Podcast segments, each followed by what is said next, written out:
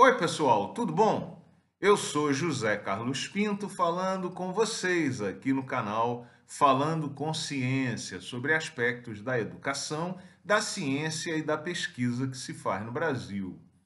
Um dos momentos mais controversos da vida acadêmica é o momento da aposentadoria. Esse momento é controverso não exatamente por questões legais ou trabalhistas, mas sim por conta da forma com que cada um vê a chegada desse momento na sua vida. Embora a aposentadoria seja importante, obviamente, para todas as pessoas, na vida acadêmica esse momento costuma chegar quando o pesquisador, o docente, o acadêmico encontra-se no ápice da sua vida profissional. Em uma trajetória comum, o pesquisador é contratado ali por volta dos 30 anos, depois da graduação, do mestrado, do doutorado, muitas vezes de um período de pós-doutoramento, enquanto se prepara para o início formal da carreira acadêmica. Dessa forma, o momento da aposentadoria costuma chegar formalmente ali por volta dos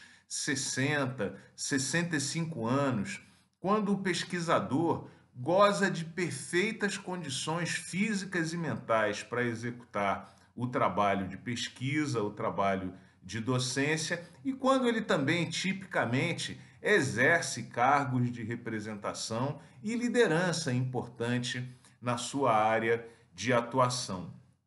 Além disso, o trabalho acadêmico se beneficia muito do acúmulo de experiência e do aprimoramento de ideias de maneira que o profissional, nesse momento, também costuma ser muito produtivo, apesar de vários estudos mostrarem que o período mais criativo da vida acadêmica costuma ser ali por volta dos 30 anos, exatamente no início da trajetória da vida profissional do pesquisador.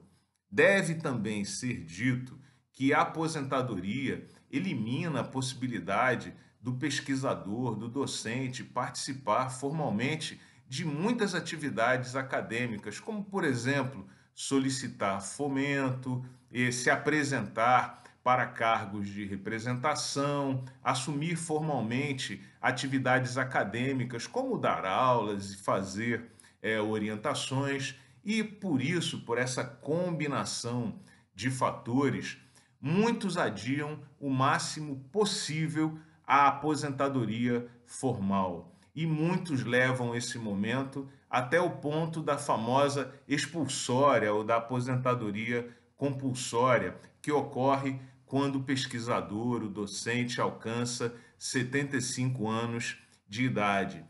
Mesmo assim, com muita frequência, esse momento chega com algum sofrimento, porque na maior parte das instituições não há o cuidado de se preparar o pesquisador, o docente, para que ele se desligue dessa atividade, de maneira que muitos continuam, mesmo depois da aposentadoria compulsória, vivendo o mundo acadêmico e continuam trabalhando como pesquisadores em projetos de pesquisa ou escrevendo livros e artigos acadêmicos. Enfim, para alguns, esse momento da aposentadoria acaba que não chega nunca, o que não é necessariamente bom para o indivíduo se ele não tiver outros interesses na vida e não é necessariamente bom para a família do indivíduo e tampouco não é necessariamente bom para o grupo em que ele trabalha, se esse adiamento prejudicar a necessária renovação